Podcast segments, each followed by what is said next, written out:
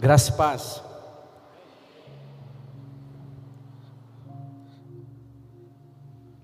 Abra comigo em Colossenses capítulo 2.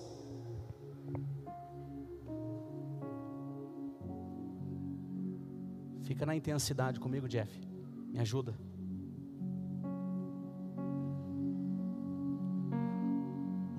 Colossenses 2, versículo é o 17.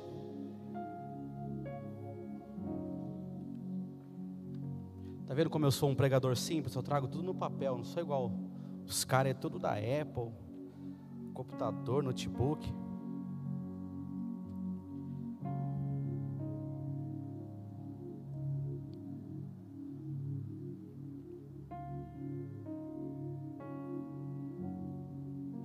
Diz assim: Vocês acharam? Amém. Felipão falou para mim devagar, falou que eu falo muito rápido, não dá tempo dos irmãos achar, então vou esperar vocês acharem. Eu acho que é ele que não acha os botões do computador, lá ele fica falando. Esses rituais são apenas sombra do que haveria de vir. A realidade, todavia, se encontra em Cristo Jesus. Feche seus olhos, eu quero orar por essa palavra. Espírito Santo, Tu és aquele que sonda e me conhece, Pai. Tu sabe o quanto eu preciso de Ti nessa noite para ser um canal de bênção para a Tua igreja, Senhor. Fala conosco por meio da Tua palavra, porque eu acredito que a Tua palavra é a Tua boca, Senhor. A Tua palavra é a Tua voz. Então fala aos nossos corações nessa noite, Pai. Nos traga direção, nos traga exortação. E acima de tudo, Pai, nos encha da Tua presença, Pai.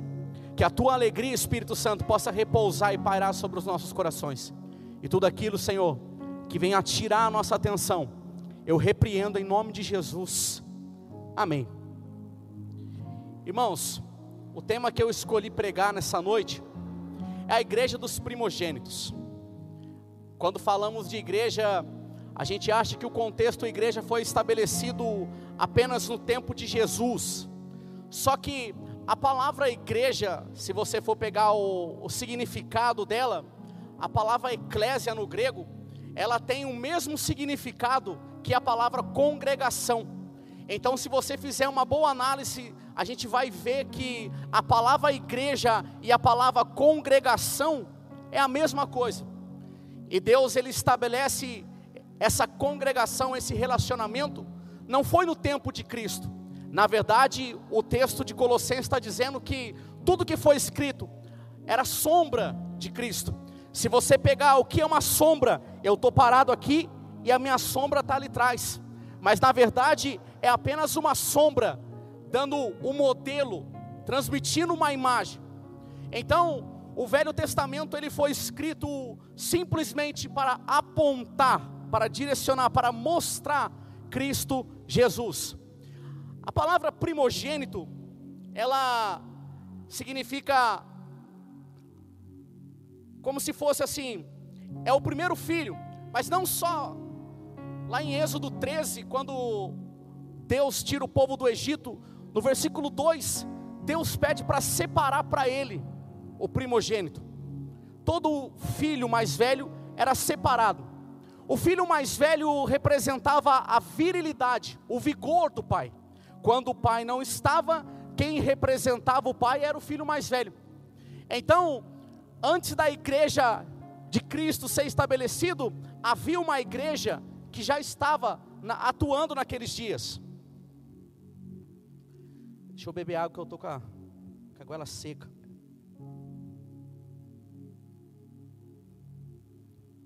Aumenta esse teclado aí, Jeff. Não deixa eu sozinho, não. Aí, Jeff, me ajuda.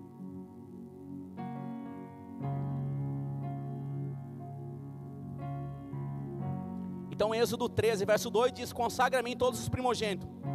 O primeiro filho de Israel me pertence, não somente os homens, mas também entre os animais. Está ligado com o vigor do pai. Então, na ausência do pai, era o filho que representava. Para provar que Israel era o filho primogênito de Deus, o texto de Êxodo, capítulo 4, versículo 22, vai dizer: Diga ao Faraó, assim diz o Deus de Israel: Israel é o meu filho, o meu primogênito. Então, a partir daqui, eu construo a ideia que a igreja primitiva de fato era a congregação estabelecida por Moisés. E a partir de Moisés, que era a sombra das coisas, diz o texto de Deuteronômio capítulo 18, que Deus está falando para Moisés. Quer ver? Coloca para mim. Deuteronômio 18, verso 17 e o verso 18.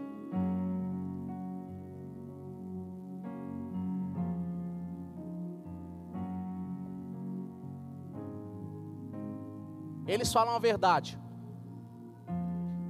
Pulei, Felipão. Portanto, vou suscitar. A palavra suscitar é a mesma palavra para ressuscitar. Vou suscitar para eles um profeta como tu, no meio dos seus próprios irmãos. Colocarei as minhas palavras em sua boca, e eles lhe comunicará tudo o que eu lhe ordenar. Deus está falando para Moisés: Eu vou ressuscitar, eu vou suscitar um profeta como tu. Jesus nasce na semelhança de um profeta. O profeta não é apenas aquele que fala assim, diz o Senhor, mas o profeta é aquele que denuncia o sistema, convertendo e trazendo a atenção do povo para aquilo que a palavra tinha falado, para aquilo que já estava estabelecido. Quando você pega o profeta Elias, no capítulo 17, 1 Reis, ele vem trazendo uma exortação para Acabe que era o rei da época, por quê? Porque ele tinha se esquecido daquilo que já estava estabelecido. Então, uma voz profética é sempre aquela voz que está te lembrando aquilo que já foi estabelecido.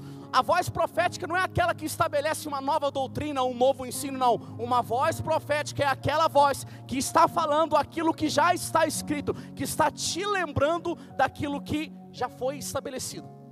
Então, eu anotei aqui umas aplicações da palavra primogenitura. Então, o primogênito no Velho Testamento representava isso: o filho mais velho, o vigor do pai. Já o primogênito no Novo Testamento, Lucas 2,7 diz que Maria, ela deu a luz ao seu primogênito. Então, Jesus, ele era o primogênito de Maria. E ele era o primogênito entre os nossos irmãos. Romanos 8, 29. Pois aqueles que de antemão conheceu, também os predestinou para ser conforme a imagem do seu filho, a fim de que ele seja o primogênito entre muitos irmãos. Jesus também foi o primogênito entre os mortos. Colossenses 1,18. Ele é a cabeça do corpo, que é a igreja. Ele é o princípio, o primogênito dentre os mortos para que nele tenha a supremacia.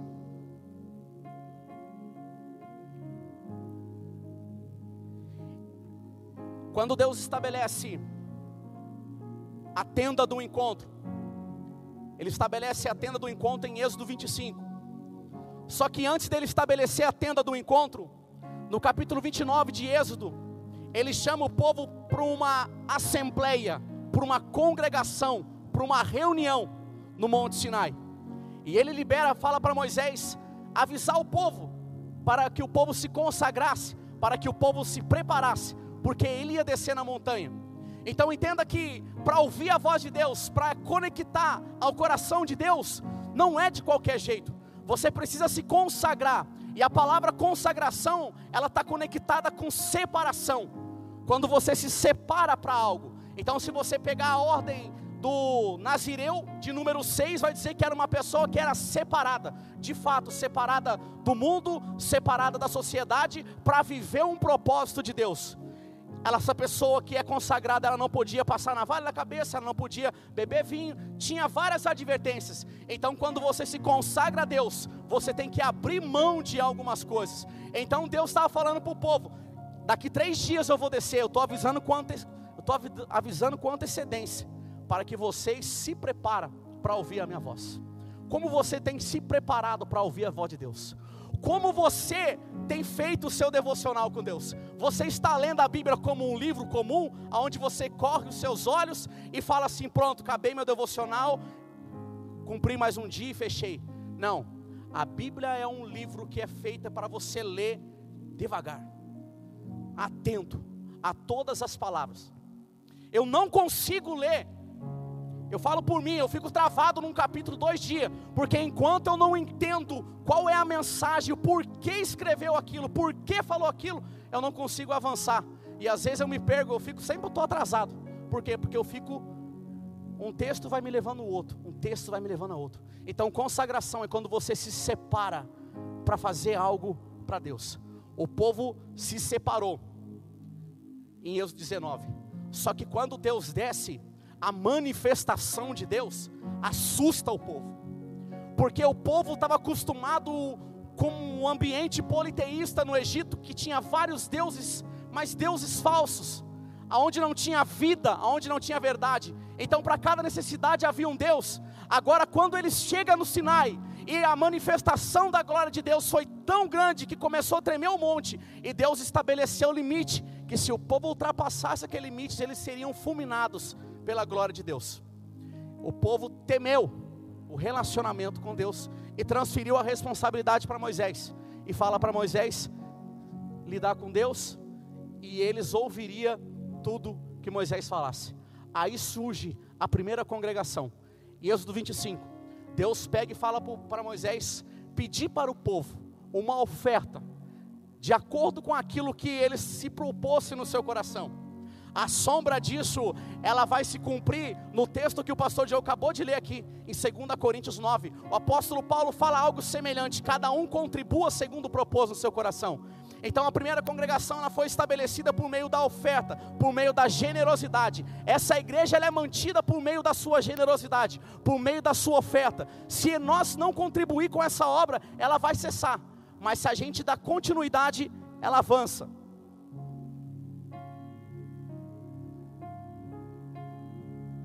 Então a palavra sinagoga que era estabelecida no Antigo Testamento, esse ambiente que foi estabelecido quando o povo foi exilado para dentro da Babilônia e eles ficaram cativos. Eles não tinham mais nem a tenda do encontro e nem o templo, porque a tenda já tinha sido destruída, porque conforme foi passando os tempos, quando chega no tempo de Davi, Davi resolve construir um templo em homenagem a Deus. E Deus falou para eles assim: todo mundo conhece a história, que ele não ia pôr a mão, porque na sua mão havia muito sangue, ele era um homem de guerra. Mas quem iria construir o reinado, o templo, era Salomão. Dentro do reinado unificado, Salomão foi o rei que reinou com paz. Por quê? Porque a ele foi dado toda a sabedoria. Então, quem tem sabedoria, ele consegue manter a paz em todo o ambiente. O reinado de Saul e o reinado de Davi foi um reinado onde teve muita batalha, muito derramamento de sangue. Só que o reinado de Salomão foi um reinado de paz. E ali foi construído o templo. E o povo, quando ia adorar, ia buscar o Senhor dentro desse templo. Só que passado um tempo, o exílio babilônico veio e levou o povo cativo, porque o povo deixou de cumprir os mandamentos de Deus e Deus entrega o povo na mão dos inimigos, o que, que o rei da Babilônia faz? Ele manda destruir o templo. Então, quando não tinha mais o templo para se adorar, os judeus então construíram um ambiente de adoração e eles colocaram o nome de sinagoga. Que se você for para o original, vai sempre refletir para a mesma tradução que é eclésia, do grego. Então, através desse, dessa sinagoga, o povo começa a se relacionar com Deus.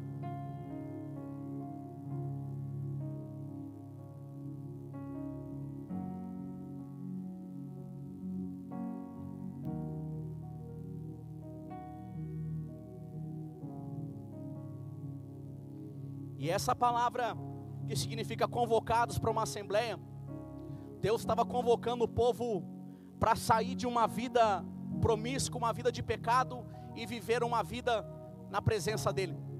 Quando Deus constrói a tenda do encontro e a palavra convocados, que é congregação, que significa convocação, estava convocando um povo que tinha acabado de sair de uma vida do pecado.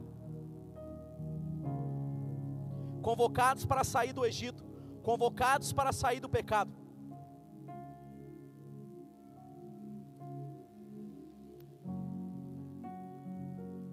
Uma, uma aliança que Deus faz com esse povo, quando ele sai do Egito, que é uma aliança que reflete para nós nos dias de hoje, é a aliança de Êxodo 12, que Deus estabelece o Pessá, a Páscoa.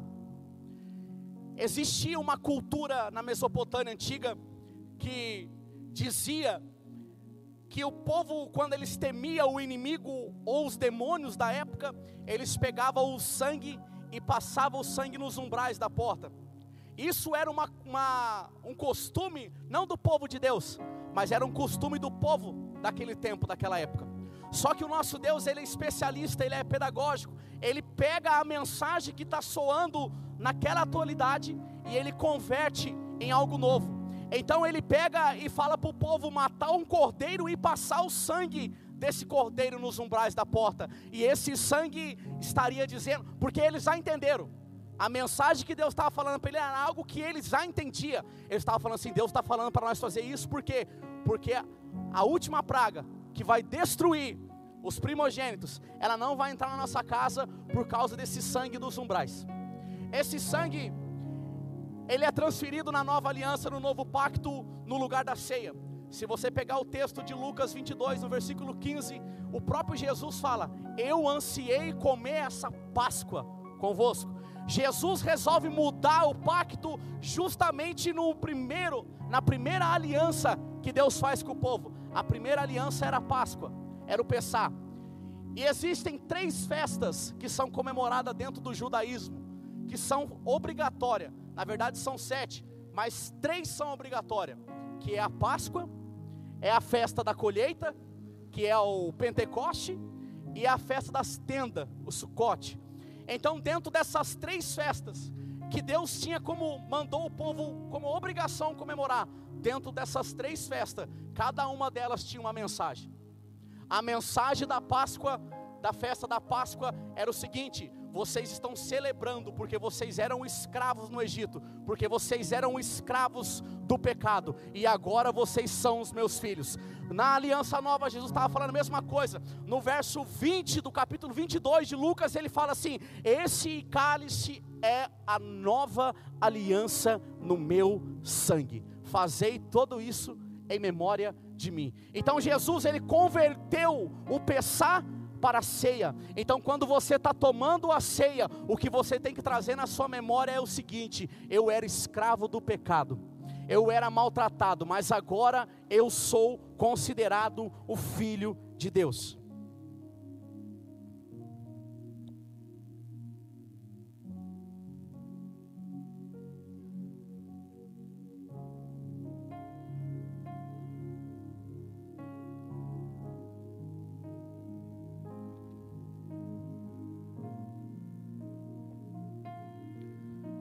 Exemplo, outro exemplo que mostra a sombra e o cumprimento é quando o povo atravessa pelo Mar Vermelho.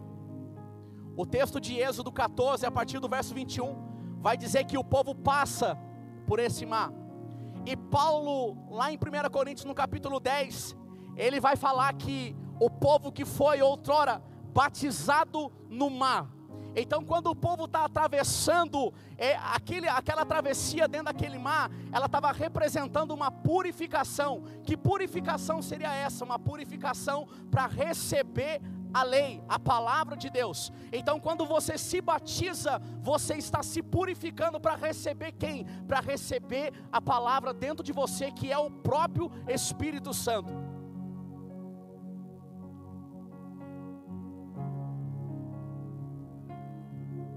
Como Jesus teria que ser exemplo em tudo, em Mateus capítulo 3, versículo 13, ele se direciona para o Jordão para ser batizado por Jesus. 1 Pedro 3, 21 diz assim: e isso é, isso está representando, isso está sendo representado pelo batismo, que agora também vocês são salvos, não pela remoção da sujeira do corpo, mas com o compromisso de uma boa consciência diante de Deus por meio da ressurreição de Cristo. O batismo, ele não tem um poder na sua vida se isso não vier acompanhada de uma consciência.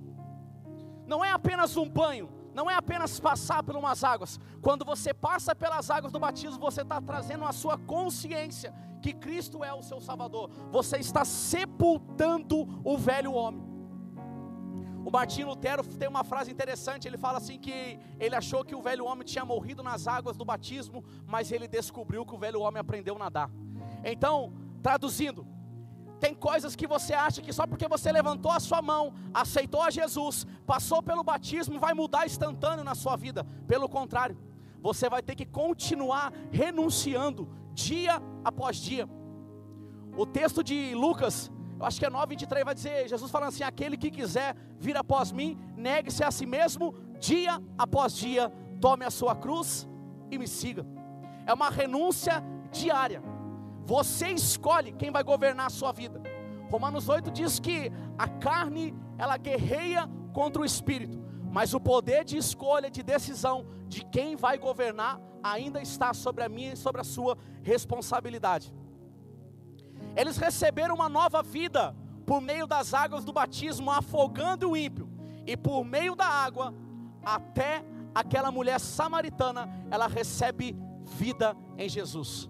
Eu queria ler o texto de João 4,13.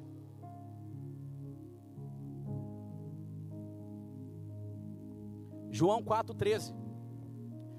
Jesus lhe afirmou: Quem beber dessa água terá sede. Que água era essa? A água do poço que ele estava conversando com a mulher samaritana, o poço de Jacó. Verso 14.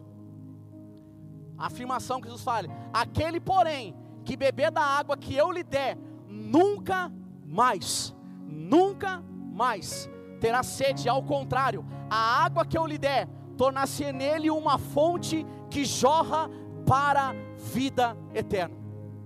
Você não é uma poça, você é uma fonte. O que passa em você, o que está canalizado dentro de você, é o poder do Espírito Santo, que pode mudar a estação, que pode mudar toda a circunstância que, está, que você está inserida. Jesus fala em João 7,37, no verso 38 também.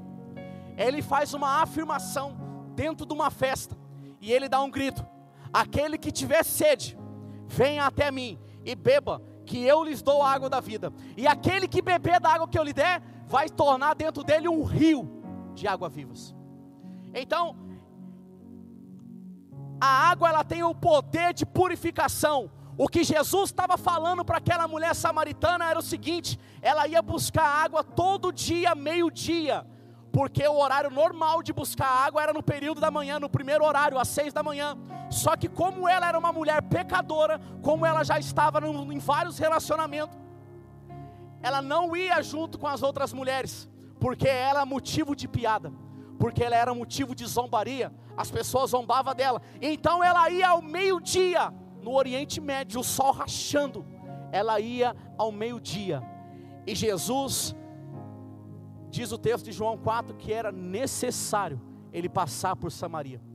Na cultura judaica eles não se misturavam, eles poderiam ter dado a volta do território, mas Jesus falou assim: Eu preciso passar porque eu preciso transformar uma vida, porque eu preciso mudar uma vida. E quando ela teve esse encontro com Jesus, ela não precisou mais se esconder da sociedade, ela pôde voltar a conviver naturalmente, porque ela foi perdoada de todos os seus pecados. Quando você tem um encontro com Jesus e você bebe da água que Jesus te dá, você não precisa mais se esconder, porque você recebe uma nova vida, você recebe uma nova identidade.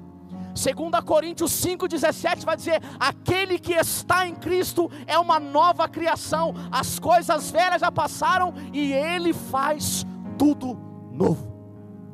Você em Cristo é uma nova criação. Não se esconda mais. Você bebeu de uma água viva e essa água ela tem que produzir vida dentro de você. Quando Jesus se batiza, no Jordão, no capítulo 3, verso 17, quando o pai fala, faz uma afirmação dizendo que ele era o filho amado. Na verdade, estava se cumprindo o que Isaías profetiza no capítulo 42, no versículo 1. Coloca essa na versão NVI para mim, Filipão. Isaías 42, verso 1. O meu servo, a quem sustento, o meu escolhido, em quem tenho prazer, porém nele o meu espírito, e ele trará justiça às nações. Essa passagem estava se cumprindo, porque ele era o eleito de Deus. Todo o prazer estava no primogênito, toda alegria estava naquele que encarnou, que ressuscitou. Outra passagem também, que faz a sombra de Jesus, é a famosa serpente Neustã.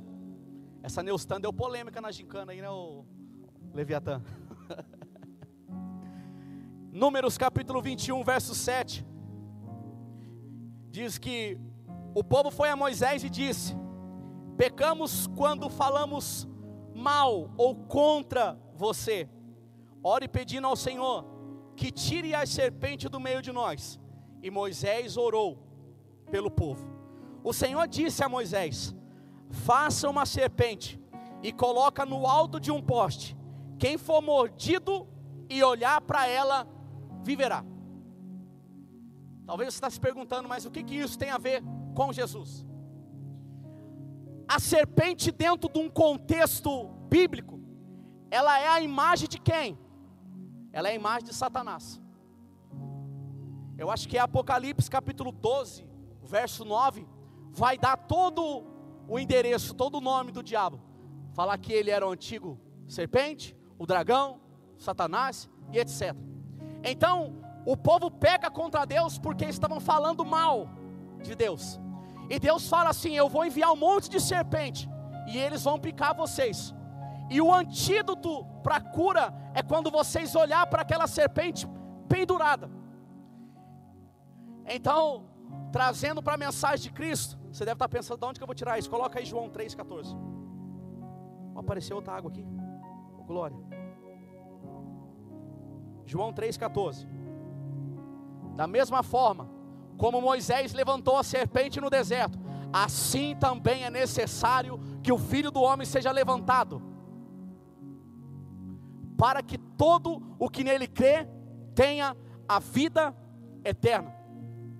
Quando Jesus está pendurado naquela cruz, todas as pessoas que passou e olhou para ele, para ele, tiveram a sua vida mudada. Você está aqui hoje porque você não viu esse dia, mas João 20, verso 29, se eu não me engano, Jesus dá uma advertência em Tomé porque ele foi incrédulo, mas ele faz um elogio para mim e para você ele fala: Bem-aventurado aqueles que não viram, mas creram. Você não viu e nem eu viu Jesus pendurado na cruz, mas só de imaginar essa memória, eu e você fomos curados de todas as picadas que o diabo colocou na nossa vida, todas as armadilhas de Satanás, elas foram paralisadas quando você fixou os seus olhos para Jesus naquela cruz. Jesus pendurado na cruz é o antídoto para você ter a vida eterna. Jesus pendurado na cruz é a porta do céu aberta. É a porta de Gênesis 28, 12, que Jacó teve a visão que era a porta do céu.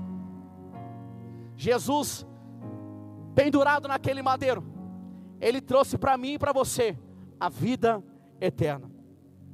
A serpente é uma alusão de Satanás, é uma simbologia Vou acelerar, tenho mais 13 minutos. Eu nem fiz a aplicação de tudo isso. Então, falando de igreja primitiva, eu estou te mostrando que a igreja sempre foi um projeto de Deus. A igreja, ela não se revela apenas em Mateus capítulo 16. Eu sei que você deve estar pensando, porque se você der, se tiver um aplicativo da Bíblia e você colocar a palavra igreja, primeiro lugar que vai aparecer a palavra igreja é Mateus capítulo 16. E Jesus, quando estabelece a igreja, ele está falando assim: sobre essa rocha estabelecerei o que? A minha igreja. Então, quando ele fala minha igreja, ele estava falando assim: existe hoje um padrão onde Deus é adorado. Existe hoje um padrão onde as pessoas buscam a Deus, que é na sinagoga. Mas aquilo era minha sombra, eu não estou mais naquilo. Eu estou fazendo algo novo, porque Deus ele transita, ele é um Deus transicional. Ele faz algo hoje, só que amanhã ele pode fazer a mesma coisa, porém de um jeito diferente. A prova disso, quando Moisés, ele, eu acho que é Êxodo 17. Deixa eu ver se eu anotei aqui. Não anotei. Mas é Êxodo 17, verso 4. Deixa eu ver se é isso. Então Moisés clamou ao Senhor: Que farei com esse povo? Estão a ponto de me apedrejar. Continua. Você. Tá, tá, tá. Vai, continua. Acho que é o 9, coloca o 9.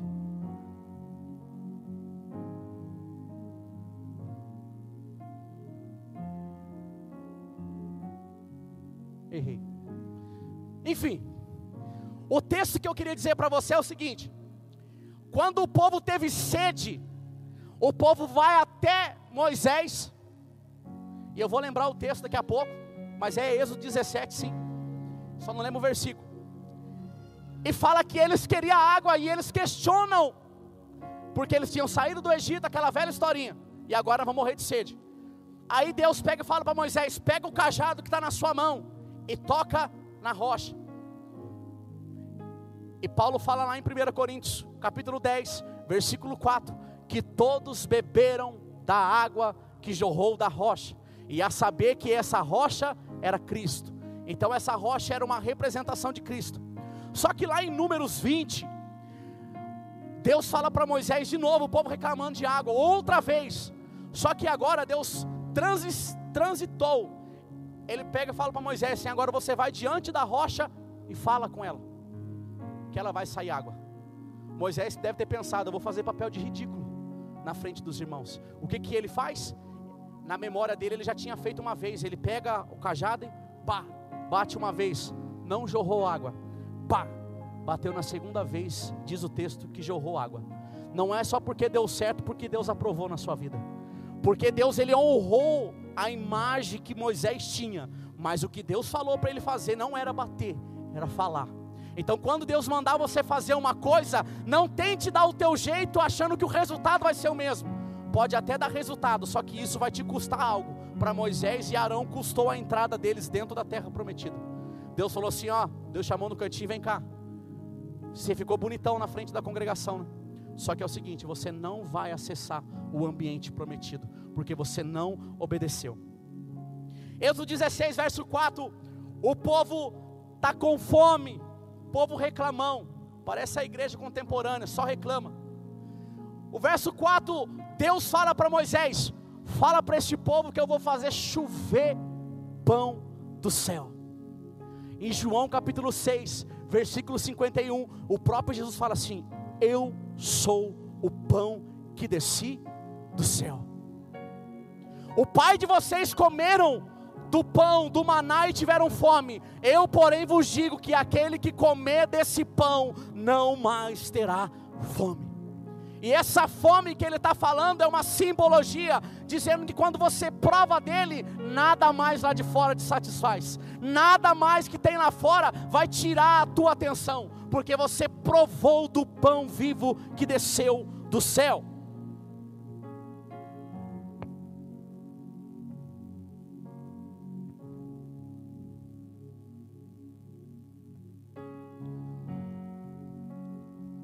Coloca o texto de Amós 11 para mim. 9 11, desculpa. Amós capítulo 9, verso 11. Naquele dia levantarei a tenda caída de Davi, consertarei o que estiver quebrado e restaurarei as suas ruínas. Eu a reerguerei para que seja como era no passado. Aqui Deus já está apontando para a igreja de Jesus. Jesus estava falando assim que o profeta Amós estava profetizando que ele ia restaurar aquilo que Deus já tinha estabelecido, só que o povo se esqueceu de tudo isso no meio do caminho.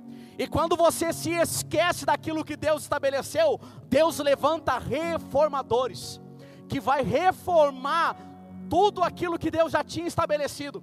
Se você pegar no século XIX, John Wesley, ele não faz nada diferente, ele apenas restaura, ele reforma.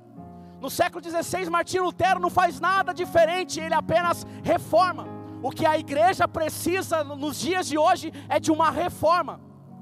E quando alguém entende isso, sabe o que ele faz? Ele pega, sai da igreja e abre outra igreja.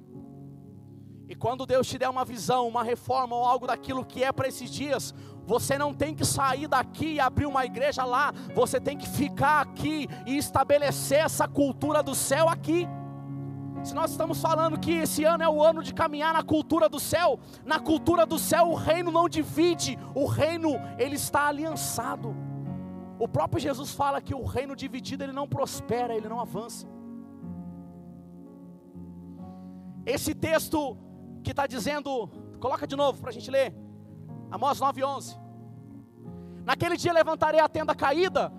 O que mais me chama a atenção é isso aqui, ó. Eu a reerguerei para cumprir isso aqui, coloca o texto de João 2,19. Jesus respondeu: Destrua esse templo, e eu a levantarei em três dias. Jesus estava dentro do templo, o contexto era que o povo estava fazendo da casa de Deus um ambiente de feira, de comércio, e Jesus entrou lá dentro Diz o texto que ele fez um chicote, um azorrague com um osso na ponta e cortou todo mundo no chicote. Meteu o pé nas cadeiras e virou cadeira de ponta cabeça e jogou o povo para fora. Tudo isso para cumprir uma profecia do salmista que o zelo pela casa de Deus o consumiria. E ele e os caras, os judeus falam assim: "Que autoridade você tem para fazer isso?" Aí Jesus pega e fala: "Destrói esse templo, em três dias eu reguerei." O que Jesus estava falando, em três dias eu morro no primeiro e ressuscito no terceiro, eu vou reerguer um novo templo. Paulo fala em 1 Coríntios 6,19: Não sabeis vós que vocês são o templo do Espírito Santo e que ele habita dentro de vós. A nova congregação, a nova igreja, ela foi estabelecida por meio do sacrifício de Jesus. Em Mateus 16, Jesus pega os seus discípulos e leva para um ambiente idólatra. Ele leva para um ambiente onde o Deus Pan era adorado. Naquela região ele é proposital, ele pega os seus discípulos e leva para lá. E a rocha que ele fala que ele estabeleceria a igreja, não é Pedro. Ele está falando de uma rocha, se você estudar a cultura, o Deus Pan era o que era sacrificado para ele era crianças, que era escavado dentro da rocha um buraco e era jogado os corpos e o sangue que escorria ali corria dentro do rio. Eu imagino Jesus colocando o pé em cima dessa rocha e ele fala assim: ó, sobre essa rocha eu edificarei a minha igreja e as portas do inferno não prevalecerá. A igreja ela foi edificada num ambiente idólatra, num ambiente politeísta, dizendo que o que você carrega é maior do que o que o ambiente está dizendo.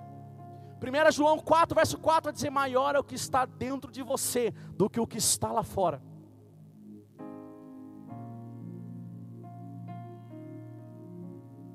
Precisamos valorizar a igreja, voltar a praticar Hebreus 10, 25 vai dizer que não, não podemos perder o costume de congregar. O Jesus, ele ia no culto.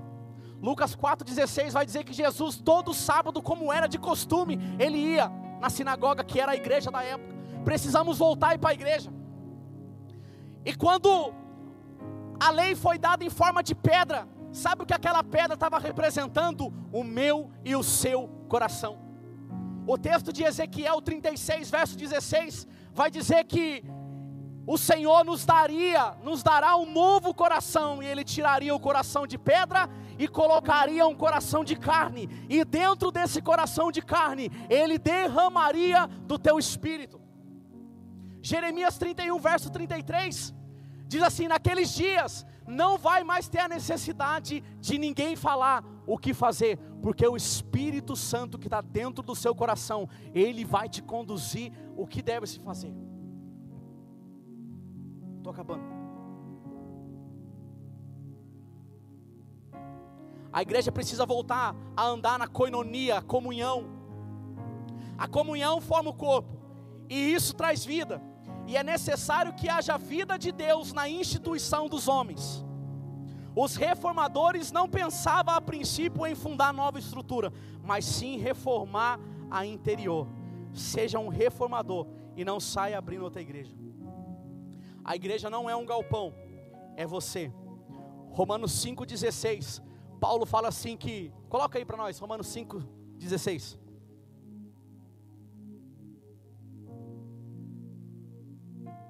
Não, Romanos 16, 5, desculpa. Hoje eu estou. Saudem também a igreja que se reúne aonde? Na casa deles. A igreja nunca foi isso aqui, querido. Isso aqui é uma estratégia que nós temos hoje para juntar vocês. A igreja somos nós. O próprio Jesus fala em Mateus 18, 20 que onde tiverem um ou dois reunidos no nome dele, ele se faria presente. E dentro do contexto judaico, está querendo dizer o seguinte: aonde tiver um ou dois e abrir a palavra de Deus, ele se faz presente. Então ele está presente nesse lugar. E se você pegar a sua esposa, os seus filhos e dentro da sua casa você abrir o texto, você orar, o Senhor está lá. Você é a igreja.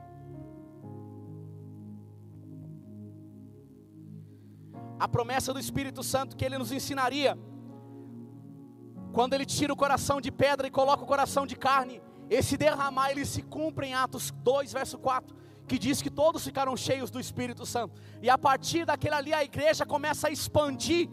Houve uma estrutura do Império Romano, do Alexandre o Grande, que reformou todas as estradas e isso colaborou para que o evangelho avançasse. Então, por meio do poder do Espírito Santo e através da tecnologia, o evangelho chegou a mim e a você. E quanto mais esse evangelho chegar, o texto de Mateus 24, acho 14, vai dizer que quando esse evangelho do reino for pregado a todas as nações, então chegará o fim. Eu e você podemos acelerar o processo. Não sabemos o dia, nem Jesus sabe, ele fala no seu Pai. Mas você consegue, nós conseguimos acelerar a volta de Jesus propagando o evangelho de Jesus Cristo. Ele é o dono da igreja. Se coloca de pé. Hein?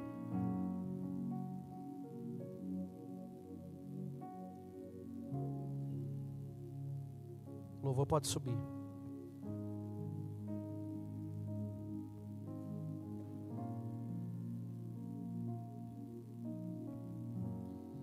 Lembra que eu falei que existia três festas que era comemorada biblicamente, que é o Pessá, o Pentecoste e a festa das tendas. A festa do Pessá era para comemorar, para celebrar a criação de Deus a festa do Pentecoste era para celebrar a aliança, os dez mandamentos recebidos por Deus. É tanta coincidência que o Espírito Santo, ele desce em Atos 2 quando estava sendo comemorado a festa de quê? De Pentecoste. Essa festa ela representava a entrega da lei. E o Espírito Santo desceu justamente nesse dia para mudar e escrever a lei de Deus dentro do meu e do seu coração. Só existe uma coisa que nos afasta de Deus: é o pecado. Só que eu queria ler o último texto com vocês, de Isaías 59, o verso 1 e o verso 2.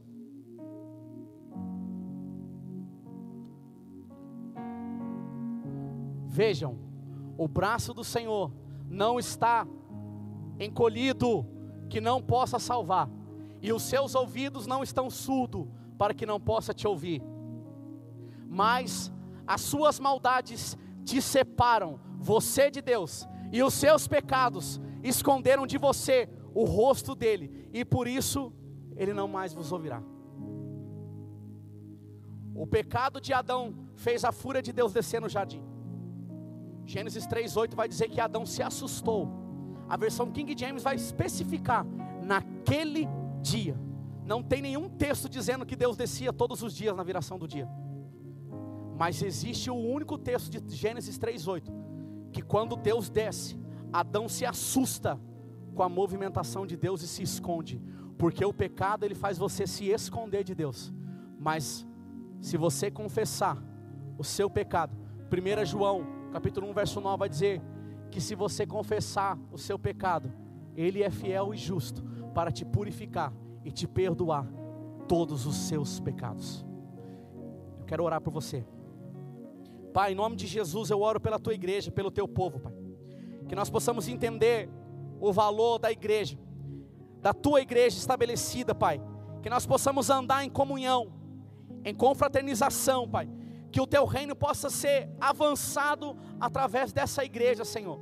E eu te peço, Espírito Santo, enche o nosso coração, derrama a tua graça sobre nós, derrama o teu favor sobre nós, Pai. E aquelas, essas pessoas que estiverem aqui dentro hoje, Senhor, e se elas não tiverem coragem de confessar os seus erros, que elas possam entender que os seus ouvidos não estão tampados, que os seus braços não estão encolhidos, mas que o Senhor está aqui, pronto para nos perdoar, para nos purificar e nos dar uma nova vida.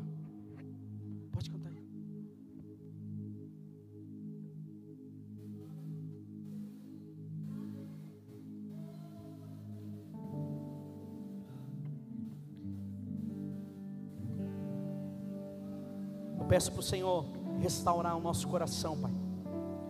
Peço para o Senhor alinhar o nosso coração com o Teu. Eu oro, Senhor, para que os nossos ouvidos possam ouvir a Tua voz. Que nós possamos voltar a queimar pelo Teu Espírito Santo. Entenda que avivamento não é um estilo de culto.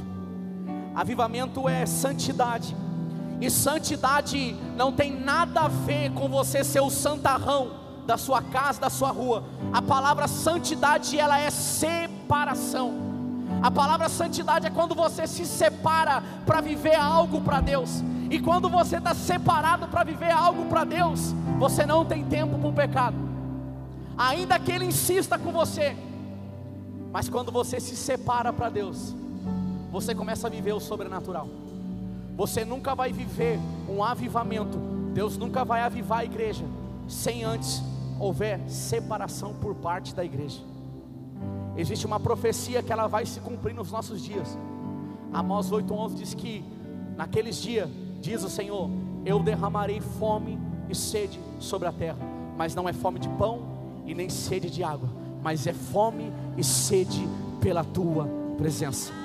Eu oro nessa noite para que você hoje seja restaurado e que você volte a ter fome e sede pela presença de Deus. Eu oro nessa noite que você seja tocado, visitado pelo Espírito Santo, para que você volte a ter fome e sede da presença de Deus. O avivamento não acontecerá se você não se posicionar. Você quer ser cheio do Espírito Santo? Se separa. Você quer ser cheio do Espírito Santo? Tem um relacionamento com a palavra. Ser cheio do Espírito Santo não é manifestação, é um estilo de vida, é uma cultura do céu. Feche seus olhos, se conecte com o céu.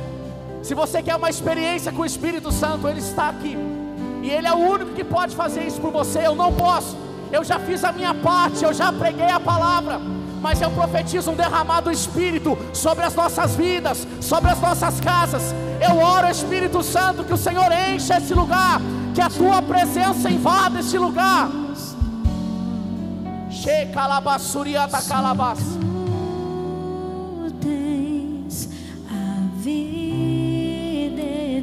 Aleluia.